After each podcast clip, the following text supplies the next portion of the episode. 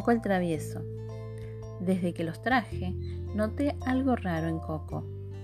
Es un gatito negro con manchitas blancas, muy simpático y con una mirada incisiva.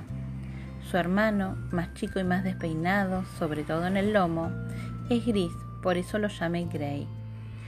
Me traje a los dos porque siempre estuvieron juntos y no me pareció bien separarlos. Jugaban juntos, dormían juntos, comían juntos. En fin, como hermanitos que eran, hacían todo juntos. Con dos cajas de zapatos y unas remeras viejas, les preparé camitas para los dos. El primer día recorrieron hasta el último rincón y sacaron a relucir la pelusa que mi escoba no había podido limpiar. Gray es más tranquilo, se deja acariciar fácilmente, pero Coco es muy inquieto y parece que tiene pilas nuevas. La primera noche durmieron juntos en un estante de mi biblioteca, como si supieran de mi pasión por los libros.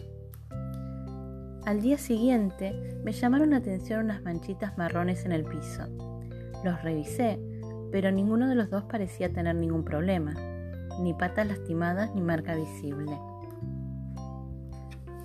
Cuando aprendieron a subir a mi cama, decidieron que no se querían bajar más. Yo los bajaba y los retaba, pero a los dos minutos ya estaban de nuevo encima de mi almohada. Me cansé de retarlos y los dejé que durmieran conmigo. Al tenerlos tan cerca, los pude observar detenidamente. Coco es el que siempre persigue a Gray para jugar. Gray a veces escapa, a veces deja que lo muerda. En un par de ocasiones lo echó con ese característico bufido de, advertencia de los gatos. Pronto descubrí que Coco no bufa. Tal vez será que le faltan las alas. Ya no me quedan dudas.